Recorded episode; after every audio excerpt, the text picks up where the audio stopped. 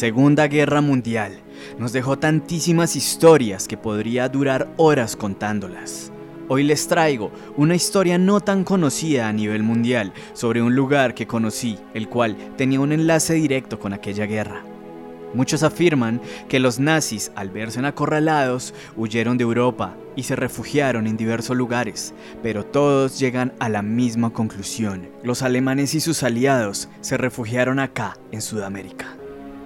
Y de esto les hablaré hoy, ya que esta no es una historia que transcurre en Polonia, la Unión Soviética o la guerra en los cielos de Londres, sino que su protagonista es un municipio ubicado en el departamento de Cundinamarca, a tan solo 40 minutos de la ciudad de Bogotá, capital colombiana.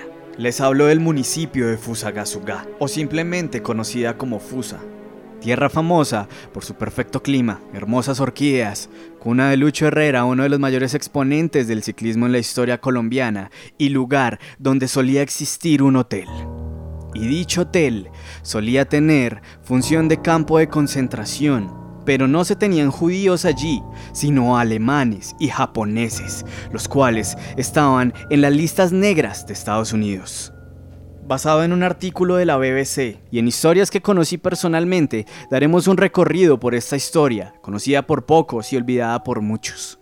Un hotel que encerraba en sus puertas anécdotas increíbles y hasta el fantasma de un alemán que murió allí en agonía. Este es el misterio del Hotel Sabaneta.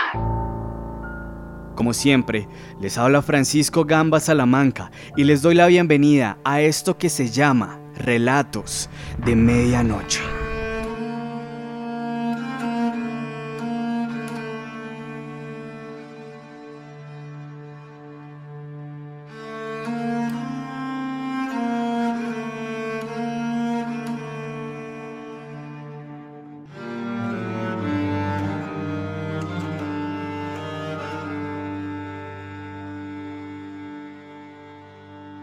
Toque de silencio para dormir y toque de Diana para levantarse.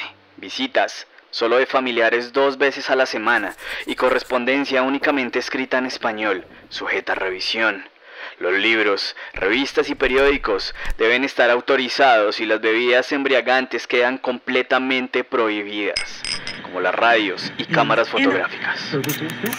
Estas eran algunas de las normas para los internos en el campo de concentración de Fusagasugá el casi olvidado recinto que Colombia habilitó para recluir alemanes y japoneses sobre el final de la Segunda Guerra Mundial.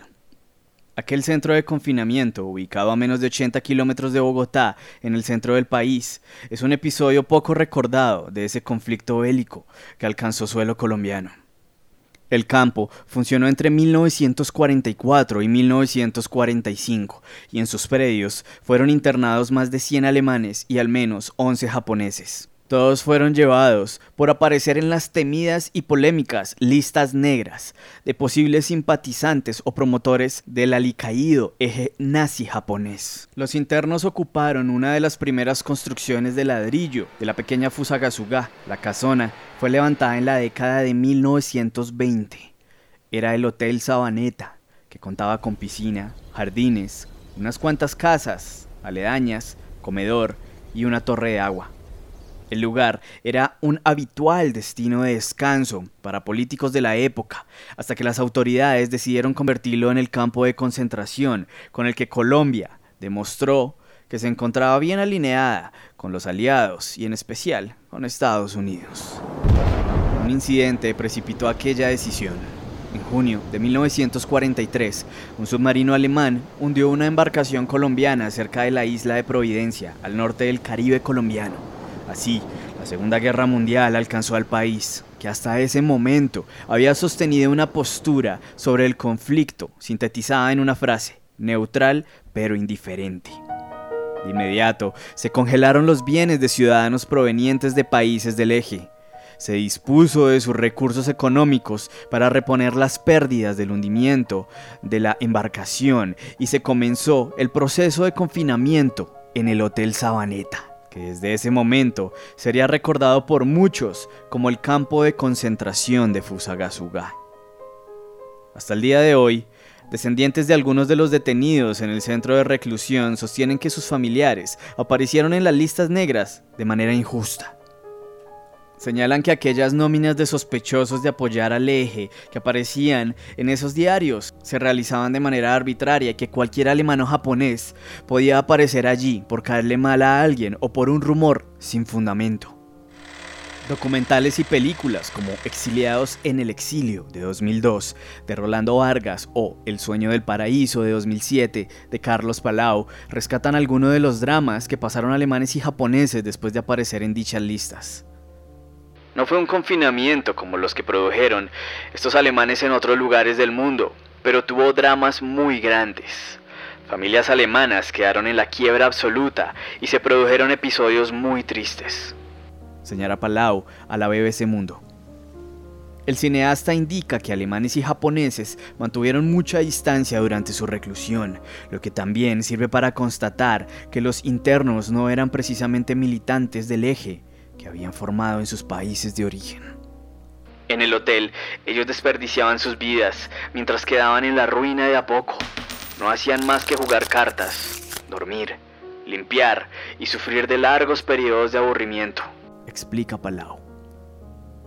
Testimonios señalan que algunos alemanes se dedicaron a la construcción y carpintería, mientras los japoneses mejoraron los jardines y cultivaron peces de colores en un riachuelo.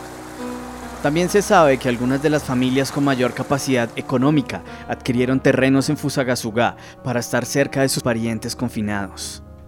Apenas unas decenas de policías controlaban lo que pasaba en el lugar un aspecto llamativo es que tanto alemanes como japoneses fueron obligados a pagar su estadía en el campo de concentración, como si se encontraran en un verdadero hotel, y esto aceleraría la ruina económica de muchos de ellos. Una de las anécdotas paranormales que se conocen del hotel es la de María Inocencia, una fusagasugueña que se enamoró de un alemán que estaba allí recluido y desde que lo vio hizo todo lo posible para enamorarlo.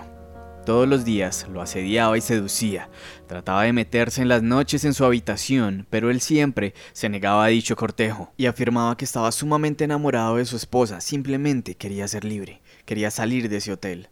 Así que desde un comienzo fue muy cortante con ella. Molesta, María se asesoró con muy malas amistades.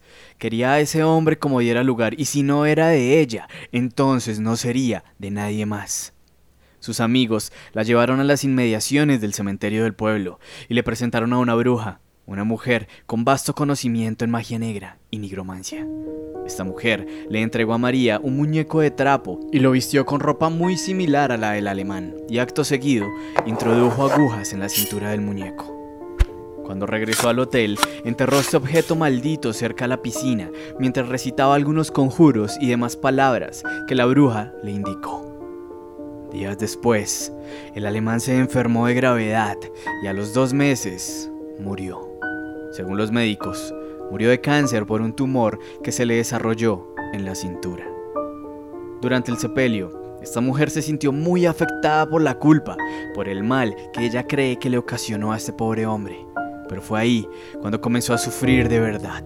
En las noches era muy común escucharlo en el hotel dando gritos desgarradores. Se escuchaba la voz de este hombre diciendo, María, no te dejaré en paz tu sucia conciencia.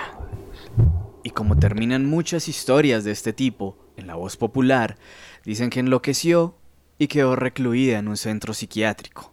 El fantasma del Sabaneta se siguió apareciendo aun cuando este lugar estaba en ruinas. ¿Esto será cierto? o un simple cuento para asustar turistas, no lo sé.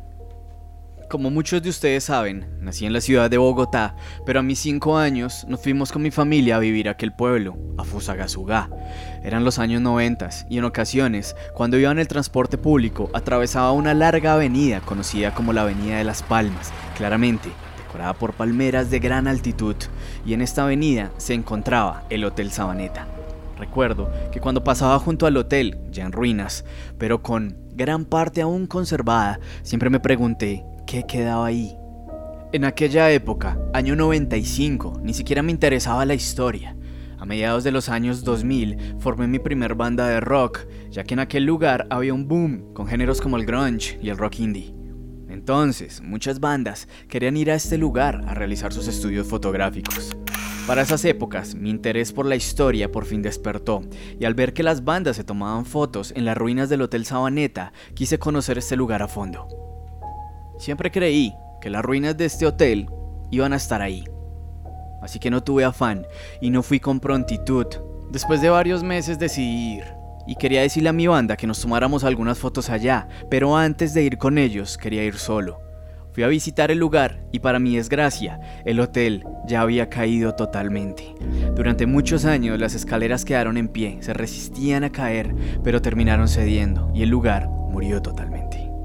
Desgraciadamente, las administraciones y los alcaldes que tuvo Fusagasugá durante muchas décadas no hicieron mayor cosa para conservar un lugar como este. Y no fue el único. Varias casonas que estaban desde las bases de la fundación del pueblo fueron demolidas. Lastimosamente, nunca pude tomarme una foto en aquel lugar. Y me tuve que conformar con ver imágenes de sus años en funcionamiento y escuchar las historias que me contaban de aquellas épocas.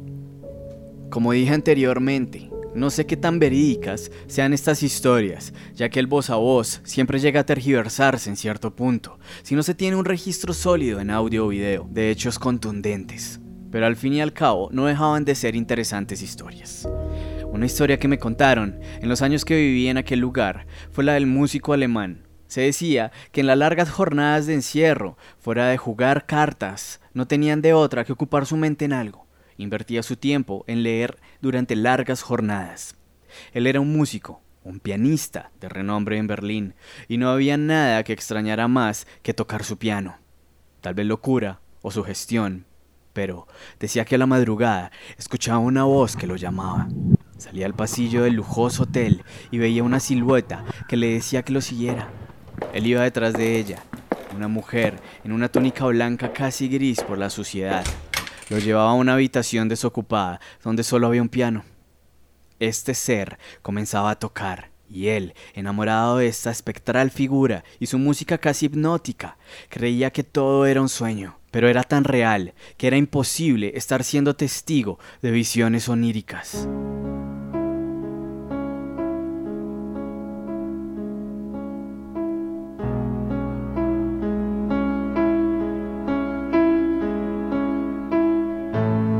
El fantasma de una mujer de unos 40 años le decía que había sido huésped de este lugar hacía muchos años, pero que decidió quitarse la vida y ocultarse en un lugar donde nadie la encontraría. Todo esto cuando se enteró que su esposo le era infiel con una de las camareras. Pasó el tiempo y todas las madrugadas este alemán se escabullía hasta el lugar donde estaba el piano y duraba horas escuchando estas tonadas hasta que un día los guardias de seguridad notaron la ausencia de este hombre, buscaron en todo el hotel y no lo encontraron. Entonces fue cuando comenzaron a percibir un fuerte hedor que provenía desde aquel cuarto desocupado donde solo había un piano. Se dirigieron a él y al abrir el enorme instrumento encontraron el cuerpo del alemán doblado a la mitad, junto a otro cadáver del cual solo quedaban los huesos. Era el cadáver de aquella mujer que lo deleitaba a él con una serenata proveniente de otras épocas y dimensión. Era extraño pensar en que nunca notaron que el cadáver de esta mujer estuvo dentro de ese piano todo el tiempo. Así como con la anterior historia, muchos afirman que aquel músico alemán por fin pudo volver a tocar piano y duró haciéndolo por décadas en aquel viejo hotel. El último de los confinados en el campo de concentración de Fusagasugá dejó el lugar a finales de 1945, cuando el Tercer Reich había sido derrotado. Giraldo Tovar, un fusagasugueño que nació años después de aquel episodio y escuchó decenas de historias de quienes presenciaron la vida en el campo de concentración, considera que su ciudad dejó morir un pedazo de la historia al dejar que el hotel desapareciera. Relata que primero cayeron los techos, luego de a poco se fueron derrumbando las paredes, Después, las palmeras cayeron y construcciones nuevas ocuparon sus predios. Solo queda la torre de agua y actualmente en el lugar queda una empresa que vende materiales de construcción. Todas estas leyendas acerca de que los nazis llegaron hasta Argentina, también estuvieron en Chile y otros países, es cada vez más fuerte. Sin embargo, existe otra versión, según la cual Colombia habría estado en el presunto itinerario de Hitler en Sudamérica, más concretamente en la ciudad de Tunja, del departamento de Boyacá, en donde habría vivido algunos meses. Esta versión causó impacto en el país cuando el periodista argentino Abel Basti, en su libro Tras los pasos de Hitler, reconstruyó el supuesto itinerario sudamericano del dictador alemán.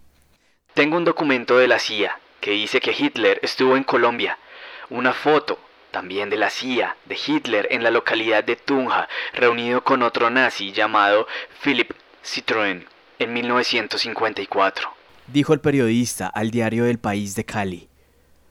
Esta versión fue rebatida por historiadores por carecer de sustento, pero ahora vuelve a tener vigencia por cuenta de la reciente desclasificación de los archivos relacionados con el asesinato del expresidente de los Estados Unidos, John F. Kennedy.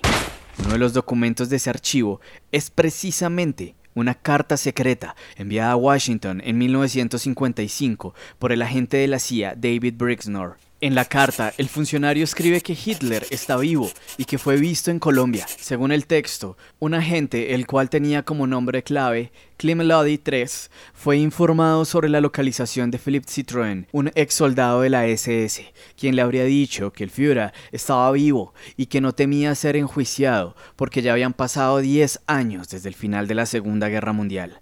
La carta de Brixnor estaba acompañada de una foto en la que se ve a Citroën junto a un hombre de un indiscutible parecido a Hitler. La foto tiene como fecha 26 de julio de 1963. Sin embargo, esta información nunca pudo ser confirmada por la inteligencia estadounidense y pasará a engrosar la lista de leyendas que se han construido alrededor del final de uno de los hombres más sanguinarios de la historia de la humanidad. No sabemos si pasó por Fusagasugá, por Bogotá, por Buenos Aires. Por ahora, sigue siendo una leyenda urbana.